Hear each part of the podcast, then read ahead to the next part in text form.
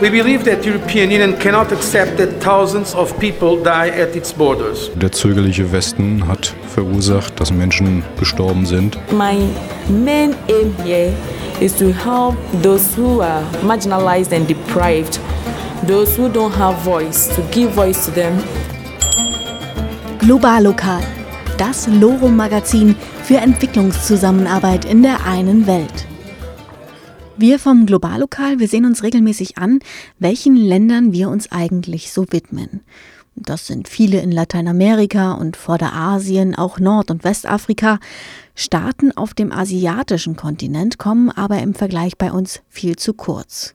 Ich bin Tini und moderiere heute diese Sendung nämlich über einen ganzen Kontinent, Asien, den wir selbstverständlich nur ganz punktuell beleuchten können. Zunächst geht's nach Südostasien. Dort sehen wir uns die Situation der muslimischen Minderheit der Rohingya in Myanmar an, die gerade in aller Munde ist. Wir sprechen mit Micha, der einen Freiwilligendienst in Kambodscha gemacht hat, und stellen eine Ausstellung über vietnamesische Vertragsarbeiter in Rostock vor. Weiter geht's dann nach Zentral- bzw. Nordasien, genauer nach Usbekistan und Russland.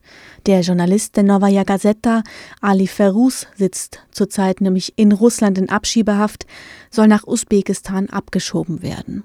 Dort drohen ihm Folter und die Inhaftierung aufgrund seiner sexuellen Orientierung. Queer Amnesty hat eine Urgent Action gestartet. Für Ali online kann Protest gegen das Vorgehen der Behörden eingelegt werden.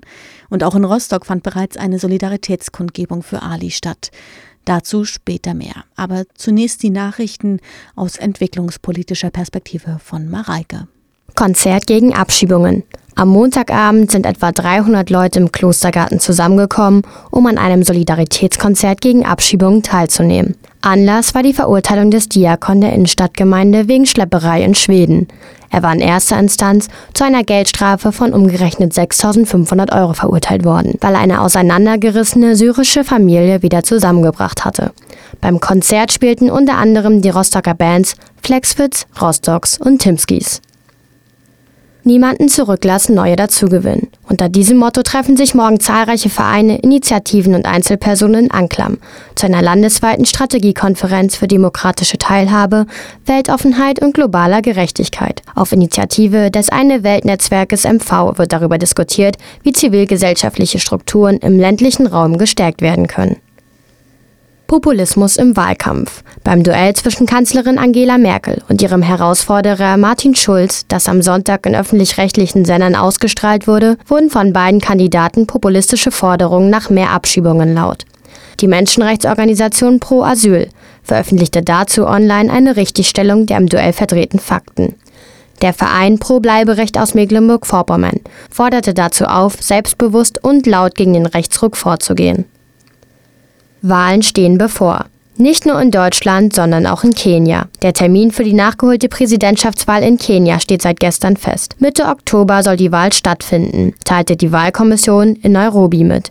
Zuvor war die Wahl, die Anfang August stattgefunden hatte, für ungültig erklärt worden. Wahlergebnisse sind in Kenia zum Teil stark umkämpft. Nach der Abstimmung 2007 beispielsweise war es im Land zu wochenlangen Auseinandersetzungen zwischen verfeindeten Gruppen gekommen, bei denen mehr als 1200 Menschen getötet wurden.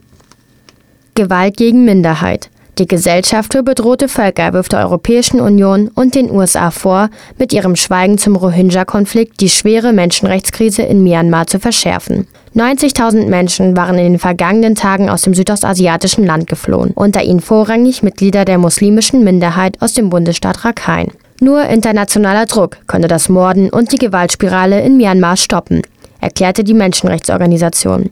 Es sei absurd, wenn Regierungschefin Aung San Suu Kyi verbreiten lassen, Rohingya würde ihre Dörfer selbst in Brand setzen, um der Armee Verbrechen vorwerfen zu können.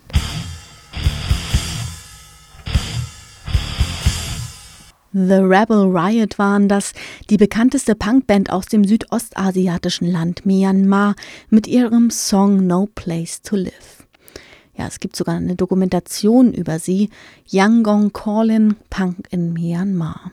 Allerdings ist in den letzten Tagen das ehemalige Burma nicht wegen seiner musikalischen Qualitäten in den westlichen Medien vertreten gewesen, sondern wegen den zahlreichen Flüchtlingen, die das Land verlassen.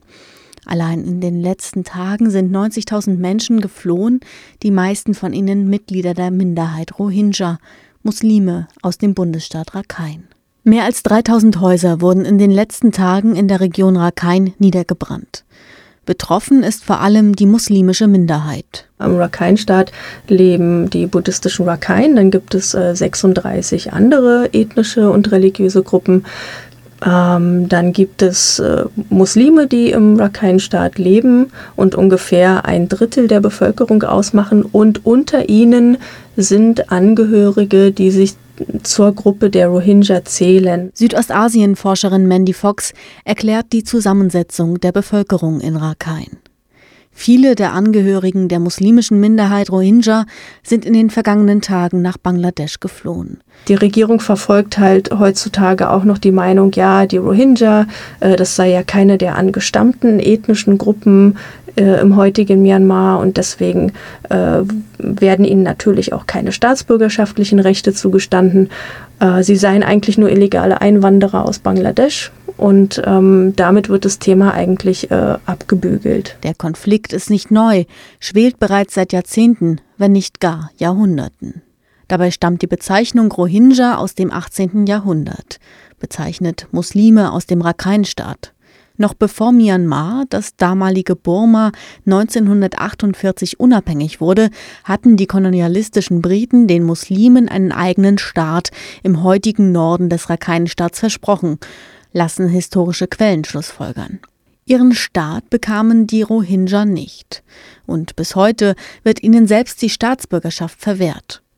Hinzu kamen schon in den vergangenen Jahren immer wieder Übergriffe des Militärs. Das Militär ist halt 1991 äh, in den Rakhine State äh, gekommen und wollte angeblich illegale ähm, Einwanderer überprüfen, hat äh, Papiere kontrolliert und da sind äh, ungefähr 250.000, also auch wieder nach Bangladesch geflohen.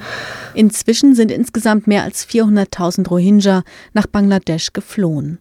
Auch in die aktuelle Krise ist das Militär verstrickt. Es sind Satellitenbilder aufgetaucht von ganzen Dörfern, die wohl abgebrannt wurden oder abgebrannt worden sind und ja, das äh, weist das Militär von sich. Geflohene Rohingya erzählen, dass Sicherheitskräfte die Häuser von Rohingya abgefackelt und Menschen ermordet hätten. Die Regierung hingegen macht eine bewaffnete Rohingya-Gruppe verantwortlich. Unwahrscheinlich, meint die Menschenrechtsorganisation Human Rights Watch, dass die Rohingya ihre eigenen Häuser anzünden und ihre Leute ermorden, um es der Regierung in die Schuhe zu schieben. Wir haben ja seit den Wahlen 2015 die sogenannte erste zivile Regierung, die in Myanmar an der Macht ist, seit die Militärregierung in einem äh, Top-Down-Prozess die Öffnung eingeleitet hat im Jahr, also Ende 2010.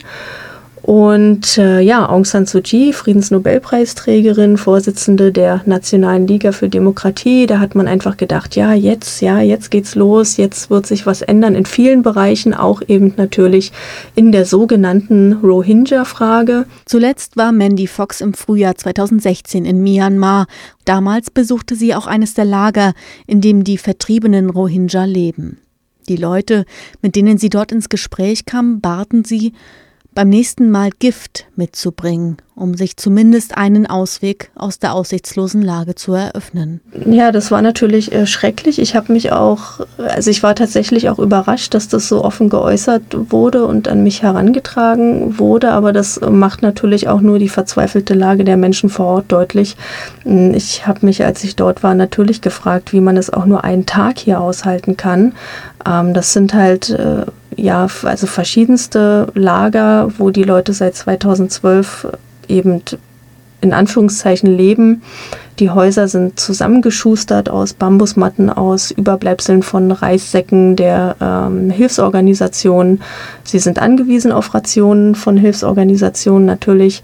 Ähm, ja, dann die Häuser stehen auf schlammigem Grund. Es gibt äh, kaum medizinische Versorgung, wenn dann nur wirklich sehr, sehr basic dann gibt es keine Schulbildung für die Kinder. Man versucht das zwar selbst zu organisieren, aber äh, also es ist einfach eine ja, unhaltbare Situation. Inzwischen setzt das Welternährungsprogramm seine Hilfslieferungen in die umkämpfte Region aus. Bereits seit Mitte Juli werden im Norden Rakheins keine Lebensmittel mehr verteilt, gab das Welternährungsprogramm am Samstag bekannt. Dabei gehört die Region im Westen Myanmars zu einem der am schlechtesten entwickelten Staaten im ganzen Land. Und hinzu kommt die strukturelle Benachteiligung der Rohingya. Ja, sie haben keine, keine Hoffnung auf eine bessere Zukunft. Und dabei wollen sie eigentlich nur mm, zurück zurückkehren an ihre Heimatorte, sei es jetzt in die jeweiligen Bezirke, in der Stadt Sitwe, das ist die Hauptstadt im Rakhine-Staat und dort in der Umgebung außerhalb der Stadt befinden sich auch die meisten Lager.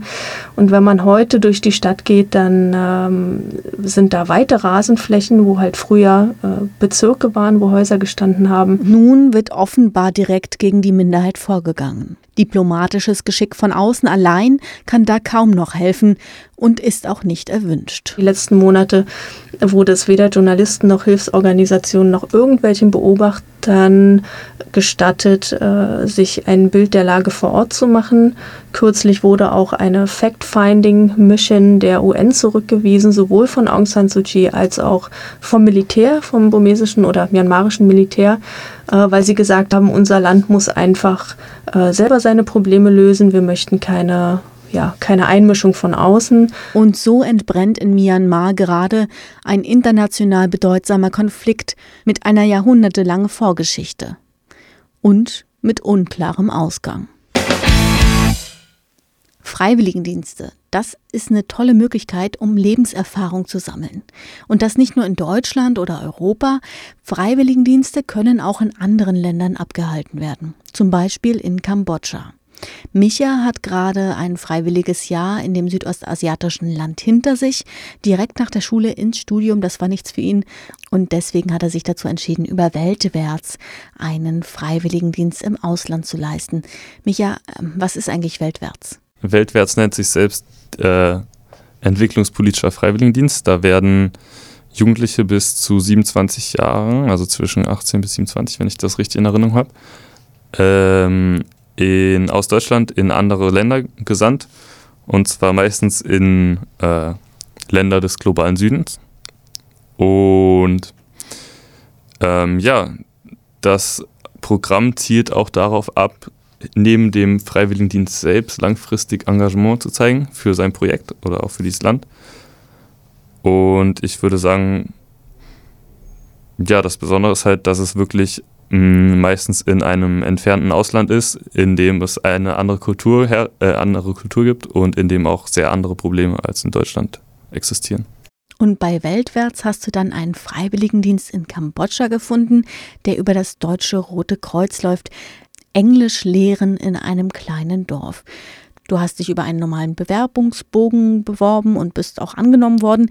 Wie sah das denn mit der Organisation aus? Also ich habe mich, ähm, ich habe eine Spätbewerbung gemacht. Äh, es gab sechs Plätze oder es gibt jedes Jahr sechs Plätze beim Deutschen Roten Kreuz in Kiel, beim Landesverband DRK. Und äh, ursprünglich waren alle sechs Plätze bereits besetzt. Es sind aber nachträglich äh, drei Leute abgesprungen, beziehungsweise ich glaube eine Person ist erkrankt, das weiß ich nicht mehr genau. Das geschieht relativ häufig. Ähm, genau, und dann hatten wir ein Vorbereitungsseminar, beziehungsweise ein Auswahlseminar in Kiel das ging zwei Tage.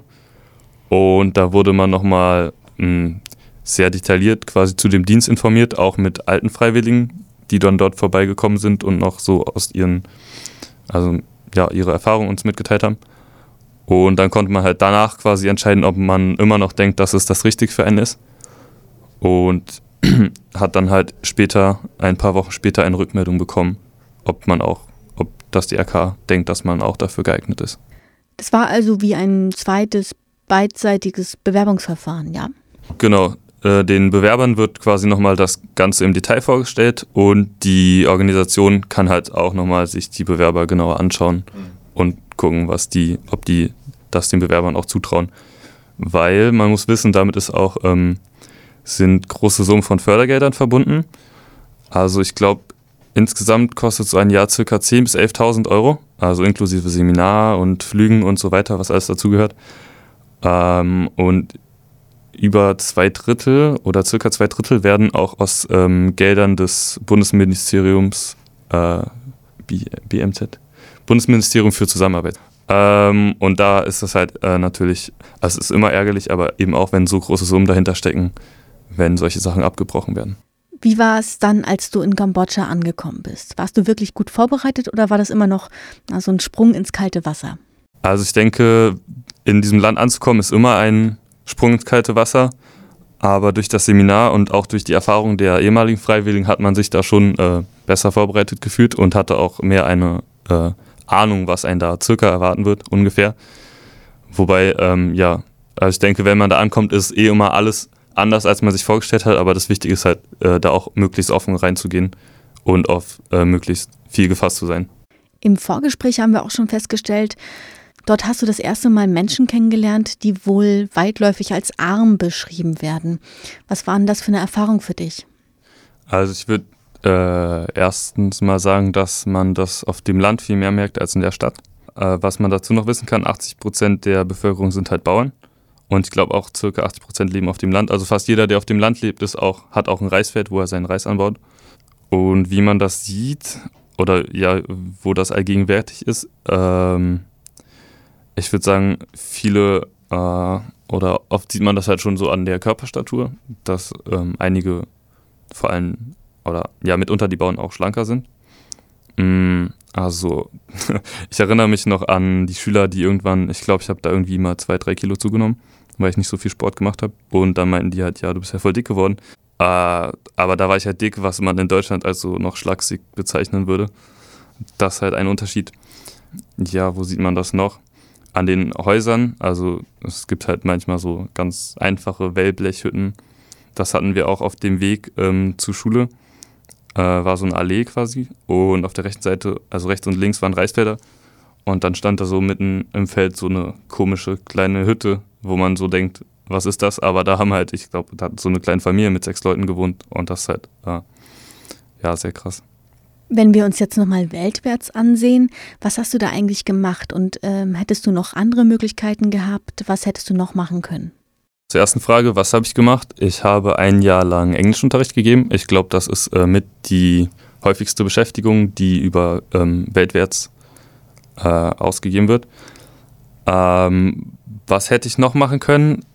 Hm, durch das zweite Vorbereitungsseminar, also es gab insgesamt vier Seminare, durch das zweite, das dann ähm, kurz vor der Abreise stattfand und neun Tage ging, habe ich auch noch andere Freiwillige kennengelernt. Die meisten haben tatsächlich Englischunterricht gegeben, aber es gab noch wenige, ähm, die haben auch in einer Schneiderei gearbeitet und einer auch als ähm, Fahrradtourguide. Kambodscha hat ja eine schwierige Geschichte hinter sich. 1975 übernahmen die Roten Khmer unter Pol Pot die Regierung. Die Roten Khmer wollten Kambodscha von der dekadenten westlichen Kultur befreien und das Land in einen Agrarkommunismus überführen. Hunderttausende wurden in Arbeitslager deportiert, viele starben dort oder wurden hingerichtet. Aktuell wird die Opferzahl auf ungefähr zwei Millionen geschätzt. Misstrauen hegten die Roten Khmer dabei besonders gegenüber Künstlern, Künstlerinnen und Intellektuellen. Menschen mit Brille galten als solche und auch Lehrer und Lehrerinnen wurden unterdrückt. Sind Spuren dieser Geschichte eigentlich noch heute zu sehen? Ja, auf jeden Fall. Also es war ja die Vision, einen, äh, einen Bauernstaat zu errichten, dass also quasi äh, jeder auf dem Feld arbeiten würde und dass halt, dass dann alles geteilt würde wahrscheinlich. Ähm, äh, ja, und da, da brauchte man halt eben nicht diese intellektuelle Elite oder nicht mal Elite, sondern einfach Intellektuelle. Äh, und wo man da halt sehr rigoros vorgegangen ist, wie du meintest. Das Extrembeispiel, dass schon jemand, der eine Brille auf hatte, auch irgendwie umgebracht oder verschleppt wurde. Aber auch sonst halt alle Gebildeten, alle Lehrer, alle Professoren, alle, die Französisch konnten oder auch so äh, anderweitig gebildet waren. Und ich denke, dass auch das, da spürt man noch die Nachwirkung heute im Bildungssektor, da gibt es halt große Lücken oder fehlen halt, äh, fehlt Wissen, was noch aufgearbeitet werden muss. Mm, zu den Gefängnissen, das war ähm, sehr, sehr brutal. Da kann man sich auch in Phnom Penh ein äh, ehemaliges Gefängnis anschauen, das S21 Tusleng. Ähm, ja, das waren äh, sogar mehr so Folterräume, die wurden auch tatsächlich, äh, gibt es noch einige, die so un, unberührt quasi dort stehen gelassen wurden. Äh, da sieht man halt, ähm, ja, was da passiert ist. Das ist nicht schön. Wenn jemand von euch, der das jetzt hört, mal in Kambodscha sein sollte und auch in Phnom Penh, kann ich das trotzdem empfehlen, weil das einen sehr authentischen Einblick darüber gibt, was damals halt abgelaufen ist. Ja, wir haben das nämlich auch gemacht mit einer Führung und selbst unser Guide, der Kambodschaner war, wurde da sehr emotional und hat ein paar Tränen fließen lassen. Ähm, ja, ist sehr berührend. Also kann ich auf jeden Fall ist äh, eine Sache, finde ich, die man, wo man hingehen sollte, wenn man in Phnom Penh ist. Und mit welchen aktuellen Herausforderungen ist das Land konfrontiert? Korruption ist ein ganz großes Problem, das ähm, ich glaube seit Ende der weiteren Konflikte, also seit Ende der 90er besteht, seitdem äh, der Premierminister dort an die Macht gekommen ist und irgendwie äh, ständig ein größeres Netz auf, ausgebaut hat, das quasi ihn begünstigt. Äh, ich glaube, letztes Jahr ist äh, ein Oppositionsführer da auch umgekommen, also wurde ermordet. Und ja, nächstes Jahr sind ähm, Wahlen. Da wurde auch schon gedroht vom amtierenden Premierminister, äh, er würde auch wieder für Krieg sorgen, wenn er nicht wieder an die Macht käme oder so. Also da wird äh, echt verbal, aber auch, äh, auch äh, körperlich quasi ganz stark Druck ausgeübt, dass das ähm, dass dieser Zustand so bleibt. Also in der Politik, dass der Machthaber eben an der Macht bleibt. Und auch Demonstrationen sind, äh, werden aufgelöst oder zerschlagen. Ja, vor allem halt eben kurz vor den Wahlen. Seit einigen Tagen bist du wieder zurück in Deutschland. Mit welchen Bildern von Kambodscha wirst du da konfrontiert? Also was denken die Leute über das ostasiatische Land, mit dem du über deinen Freiwilligendienst redest? Ja, teilweise habe ich so das Gefühl, dass äh, dass die Leute ein bisschen unterschätzt wurden oder so das ganze Land, weil da ja Krieg war vor 40 Jahren und mehr, dass das jetzt immer noch so aussehe, als wäre da gestern, wären da gestern noch Kämpfe gewesen oder so. Das stimmt überhaupt nicht. Also in, der, in den Städten, vor allem in Phnom Penh, der Hauptstadt, äh, das, da entwickelt sich halt so viel, das ist total aufstrebend. Ähm, auch wenn es natürlich noch Probleme gibt, viele Probleme, aber ähm, ja, also es ist auf jeden Fall auf einem Weg zu einer sehr modernen Stadt. Und auch das ganze Land entwickelt sich halt ständig weiter. Wenn Hörerinnen und Hörer jetzt interessiert sind an so einem Freiwilligendienst, was würdest du ihnen mit auf den Weg geben? Ähm, informiert euch ein wenig im Vorhinein. Äh, respektiert die Kultur auf jeden Fall. Seid offen für Neues. Geht da nicht so verkrampft rein. Äh, es wird wahrscheinlich sehr schwierig sein in der Anfangszeit, aber äh, je mehr man sich darauf einlässt und auch versucht, da reinzufinden, desto besser, würde ich sagen, wird das dann auch. In den frühen 1970er Jahren wurde in Kambodscha die ersten Lieder mit westlichem Einfluss geschrieben. Eine der bekanntesten Sängerinnen war Rose Seresotea. Sie schrieb unter anderem das erste Rocklied aus Kambodscha. Das letzte Mal lebend gesehen wurde sie 1975, bevor die Roten Khmer die Macht übernahmen. Zwei Jahre später soll sie hingerichtet worden sein. Wie ihre Musik klang und bis heute klingt, hören wir jetzt. Herzlich willkommen im Globallokal, dem entwicklungspolitischen Magazin auf Loro. Welche entwicklungspolitischen Veranstaltungen im Monat September so anstehen, habe ich mal zusammengestellt. Was weiß ich und was mache ich daraus? Das Konzept des Mind-Behavior Gaps beschreibt die Diskrepanz zwischen Wissen und Handeln. In einem zweitägigen Seminar geht der Verein Soziale Bildung mit den Teilnehmenden den persönlichen und gesellschaftlichen Widersprüchen auf den Grund. Der Workshop gibt Raum zur Reflexion über die bestehende Praxis, unter anderem im Bereich des globalen Lernens. Seminar Mind Behavior Gap Samstag bis Sonntag, 9. bis 10. September im Peter-Weiß-Haus Doberaner Straße 21. Vor fast genau zwei Jahren ging es für einige politisch Interessierte mit der Heinrich-Böll-Stiftung nach Kiew, in die Hauptstadt der Ukraine. Die Teilnehmenden beschäftigten sich dort mit der Maidan-Revolution, dem ukrainischen Regime und dem Konflikt in der Ostukraine. Mit dabei war Erik Tesch, er hat Fotografien in der Ukraine aufgenommen. Ausgewählte Aufnahmen wurden nun zu einer Ausstellung zusammengestellt.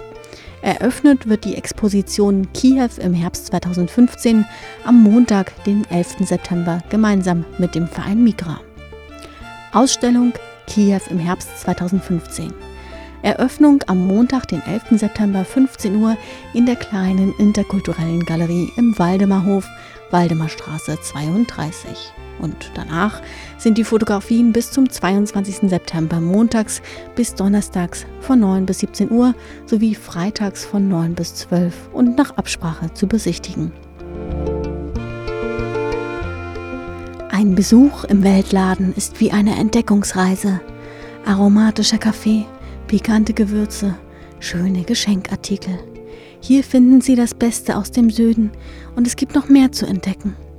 Heißt es im Internetauftritt der Weltläden. Das liest sich schon fast wie eine alte Beschreibung eines Kolonialwarenladens. Es steht fest, wo fairer Handel draufsteht, sind auch manchmal Stereotypen und Rassismus drin. Der Workshop Rassismus im fairen Handel betrachtet ihn aus einer kolonialismuskritischen Perspektive. Thematisiert werden dort sowohl grundsätzliche Strukturen als auch Bild und Sprache, Kultur, Stereotypen und Eurozentrismus. Und auch Handlungsoptionen dürfen nicht fehlen. Workshop Rassismus im fairen Handel am Bildungsdienstag, den 12. September im Ökohaus Hermannstraße 36 ab 17 Uhr. Vier Jahre lang hatten sie Zeit, die Vertragsarbeiter aus Mosambik in der DDR, um ihre Ausbildung zu machen und Berufserfahrung zu sammeln. Dann mussten sie zurück. Die Mad Germans, wie sie in Mosambik genannt werden, in ein vom Bürgerkrieg zerstörtes Land. Von 1979 bis 1991 waren 20.000 Vertragsarbeiter aus Mosambik in der DDR beschäftigt. Ihr von der Regierung treuhänderisch einbehaltener Lohn wurde nie ausgezahlt. In Birgit Rahes Graphic Novel Mad Germans kommen die Betroffenen selbst zu Wort. Die Illustratorin wurde in München geboren, verbrachte ihre Kindheit in Ostafrika und stellt ihre Graphic Novel beim Kreativfestival Illustrade vor. Graphic Novel Mad Germans Samstag, 23. September, 19 Uhr im Peter Weiß Haus.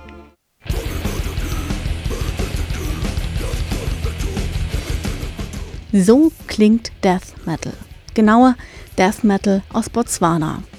Overthrust sind auf ihrer ersten Europatour, waren bisher auf dem Wacken und kommen am 27. September nach Rostock ins Jatz. Mit dabei als Support Concrete, metallischer Crustpunk aus Freiburg. Allerdings verschlägt es die Band auch gern mal nach Singapur, Malaysia oder Indonesien. Konzerte Overthrust und Concrete Mittwoch, 27. September im Jatz in der Lindenstraße 3b.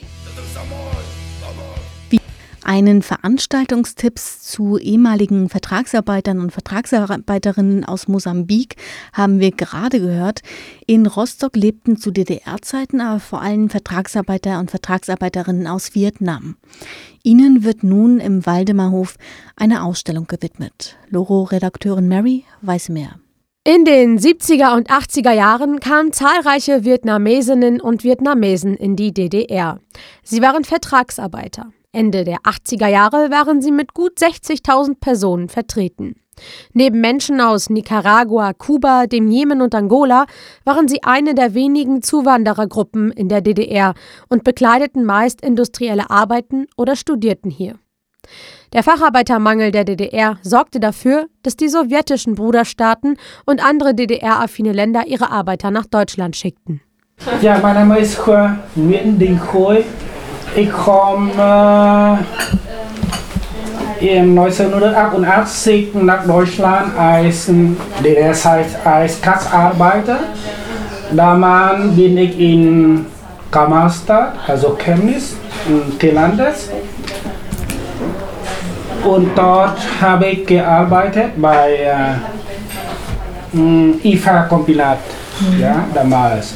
Und 19, 1990 bin ich wie meine ganzen Gruppen, äh, Arbeitsgruppen arbeitslos geworden. So.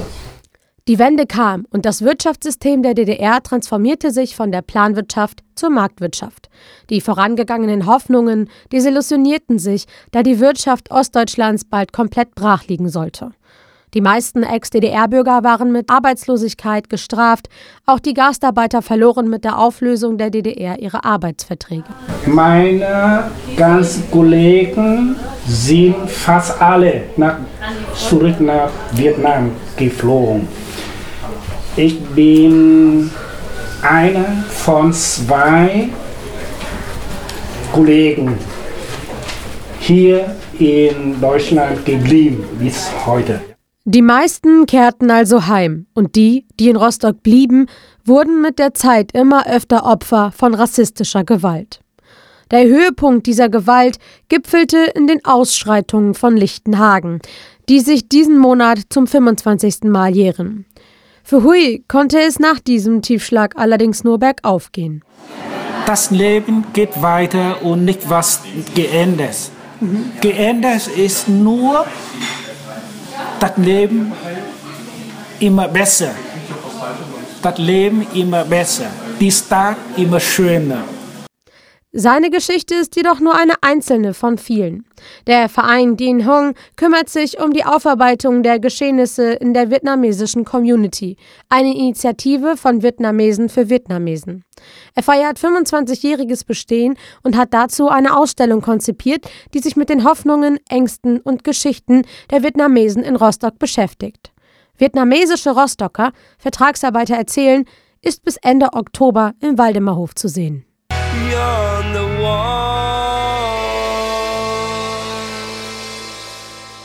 Der Lonesome Yangon Blues war das von Side Effect aus Myanmar. Von Südostasien aus geht es jetzt nach Zentral- bzw. Vorderasien. Seit über einem Monat sitzt Ali Feruz in Russland in Abschiebehaft. Ihm droht die Auslieferung an Usbekistan. Dort drohen ihm Folter und Inhaftierung denn er ist nicht nur kritischer Journalist, sondern lebt auch offen schwul. Loro-Redakteur Jombor hat mit einer Freundin von Ali gesprochen. Der in Russland lebende Ali Feruz ist Menschenrechtler bei Amnesty International und Journalist bei der regierungskritischen Zeitung Novaya Gazeta. Dort schreibt er über die Rechte und Situation von Flüchtlingen, Migranten und Menschen mit Behinderung in Zentralasien und über Homosexuelle in Russland. Seit seiner Flucht aus Usbekistan ersucht er in Russland um politisches Asyl. Ohne Erfolg, im Gegenteil, jetzt soll er abgeschoben werden, zurück nach Usbekistan, wo ihm der Tod droht.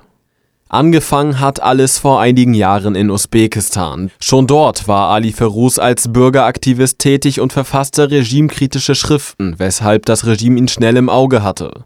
Doch dabei blieb es nicht, erzählt Tinka, eine Freundin Alis. Die usbekischen Sicherheitsbehörden haben ihn sozusagen angeworben. Er sollte für sie arbeiten, er sollte seine Freunde bespitzeln und auch deren politische Gesinnungen ausspionieren. Ali wollte das natürlich nicht, er wurde dann zwei Tage lang gefoltert. Ihm wurde gedroht, ihm und auch seiner Familie wurde gedroht. Und aufgrund dieses Drucks hat er der Zusammenarbeit zugestimmt, mit dem Wissen, sobald er das Gebäude verlässt, wird er fliehen. Und das hat er dann auch gemacht. Also kurz darauf ist er dann aus Usbekistan geflohen, weil er einfach Angst um sein Leben hatte. Über Kirgistan und Kasachstan führte ihn sein Weg, bis er schließlich 2011 nach Moskau kam. Angekommen in der neuen Heimat hat er schnell sein soziales Umfeld gefunden und auch sein politisches Engagement fortgeführt. So war er in der Flüchtlingsinitiative Grashdansky Sadistvia aktiv. Weil er mehrere zentralasiatische Sprachen beherrscht, wurde er dort schnell zu einem wichtigen Akteur. Doch um eine Perspektive in Russland zu haben, muss ihm Asyl gewährt werden. Mehrfach stellte Ali deshalb Anträge, alle wurden abgelehnt. Auch der aktuelle Antrag über temporäres Asyl ist noch nicht behandelt. Eine Situation, die für den Betroffenen schon belastend genug ist. Doch es kam für ihn noch schlimmer. Ali wurde verhaftet, das war in der Mittagspause, ähm, als er gerade in der Nähe seiner Arbeitsstelle war, also der Zeitung Novaya Gazeta. Das war nicht das erste Mal. Bereits im März haben ihn ähm, die Behörden abgeholt. Ihm wird vorgeworfen, er hätte gegen das Migrationsgesetz verstoßen äh, und ihm droht die Abschiebung aus Russland nach Usbekistan. Für Ali Ferrus das schlimmste vorstellbare Szenario. Er weiß genau, was ihm im Falle einer Abschiebung dort droht. Wenn er abgeschoben wird, bedeutet das in jedem Fall sein Tod. Wer vor den usbekischen Sicherheitsbehörden flieht, weiß, was ihm geschieht, wenn er dorthin zurückkehrt. Das bedeutet Knast und die Fälle, in denen das schon passiert ist, zeigen, dass es darauf ähm, eine sehr hohe Zeitstrafe gibt. Also fünf bis zwanzig Jahre ist da locker drin. Und die Fälle zeigen, dass die Leute, wenn die da wirklich lebend das Gefängnis verlassen, dass sie eigentlich nur noch menschliche Körper sind, aber alles andere ist hinüber. Eine Tatsache könnte das Strafmaß zusätzlich empfindlich steigern. Ali lebt in Moskau offen schwul. Auch informiert er online regelmäßig über LGBTIQ-Veranstaltungen. Das ist eine überaus tödliche Kombination in Usbekistan, weil auf Homosexualität steht dort immer noch die Strafe, auch mehrere Jahre Gefängnis. Ähm, Ali ist so verzweifelt, ähm, dass er bereits versucht hat, sich umzubringen, weil er einfach zu viel Angst hat, davor nach Usbekistan abgeschoben zu werden.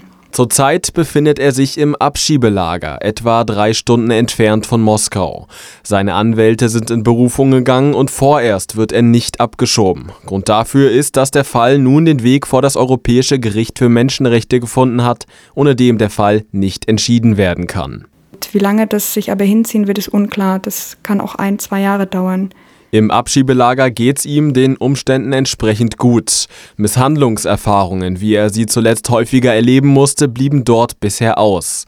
Außerdem bekommt er regelmäßig Besuch vieler, meist aus Moskau stammender Unterstützerinnen und Unterstützer. Queer Amnesty hat übrigens eine Urgent Action gestartet für Ali. Online kann Protest dabei gegen das Vorgehen der Behörden eingelegt werden. Noch bis zum 13. September ist das möglich. Also geht auf die Seite von Queer Amnesty und unterstützt Ali. In Rostock fand Anfang August bereits eine Solidaritätskundgebung für Ali statt. Dort hielt auch der Verein Pro Bleiberecht eine Rede und die hörte jetzt zum Abschluss unserer Sendung als unser Denkmal. Das nächste Globallokal läuft wie gewohnt am ersten Mittwoch im Monat am 4. Oktober 18 Uhr auf Loro 90,2. Thema wird dann die faire Woche sein. Aber nun zunächst die Rede von Pro Bleiberecht. Bis zum nächsten Mal. Not One More Deportation steht auf dem Transparent neben mir. Das Motiv und die Ikone kommen aus der Anti-Abschiebungsbewegung südamerikanischer Einwanderer und Einwanderinnen in den USA. Wir stehen hier, weil Abschiebung ein globales Phänomen ist.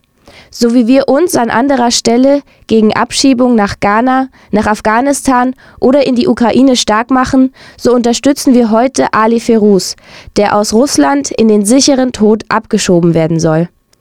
Wir stehen vor dem OZ-Gebäude, weil Ali ein kritischer Journalist ist, der in den politischen Systemen, die er verbessern will, verfolgt wird. In der Verfolgung durch das usbekische Regime zeigt sich, wie hart politische Systeme gegen diejenigen vorgehen, die für Freiheit und Menschenrechte kämpfen. Und wie gefährlich Lesben und Schwule in vielen Ländern leben, mit Aussicht auf Gefängnisstrafe. Ali Feruz war auf dem Weg nach Europa, nachdem die Perspektiven in Russland kleiner und die Gefahren größer wurden. Vorstellungen davon, wer gehen muss, gibt es im deutschen Asylsystem zahlreich. Vorstellungen davon, wie man sichere Fluchtwege für bedrohte Menschen schafft, dagegen wenige. Im Gegenteil, die Abschiebepraxis in Deutschland kennt ähnliche Mechanismen, wie sie auch gerade in Russland gegen Ali Feruz angewendet werden. Abschiebungen sind einfacher, wenn sie unsichtbar sind. Was macht also ein kluger Staat?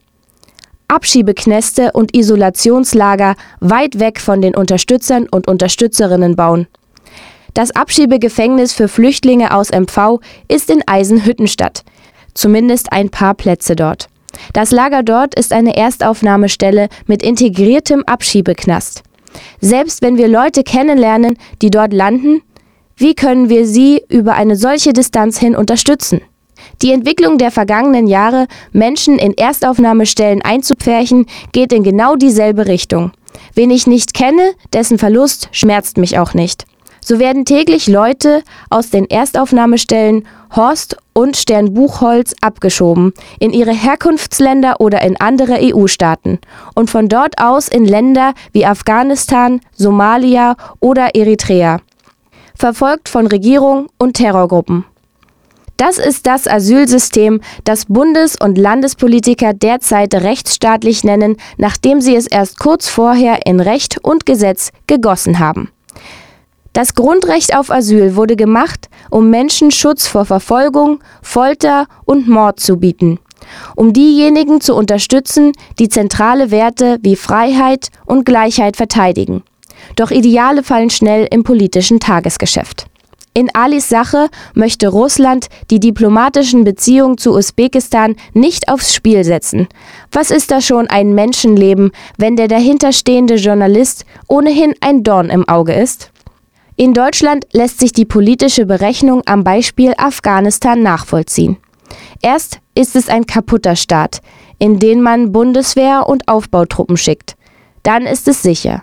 Dann schiebt man Menschen dorthin ab, dann ist die deutsche Botschaft irgendwie kaputt, womit niemals zu rechnen war.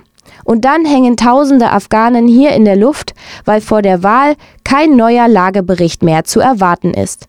Ohne Entscheidung, ohne Perspektive, mit Familien im Kriegsgebiet.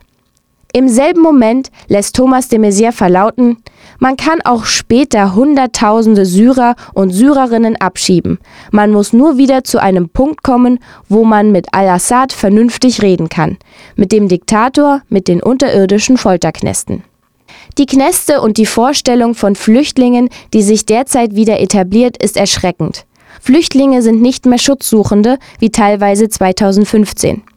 Flüchtlinge sind Verbrecher, die illegal Grenzen überschreiten, die den Terrorismus nach Europa bringen und die man deswegen an den Grenzen stoppen muss. Heißt, Regime bezahlen, damit man selbst nicht schießen muss. Ali Ferus Inhaftierung ist ein Anlass und ein Beispiel und jede Solidarität wert. Dahinter steht ein globales Problem, dem wir mit folgenden Forderungen begegnen. Abschiebeknäste schließen, faire und ernsthafte an den Menschen interessierte Asylverfahren, Bewegungsfreiheit und freie Wahl des Lebensortes, egal mit welchem Pass. Its borders.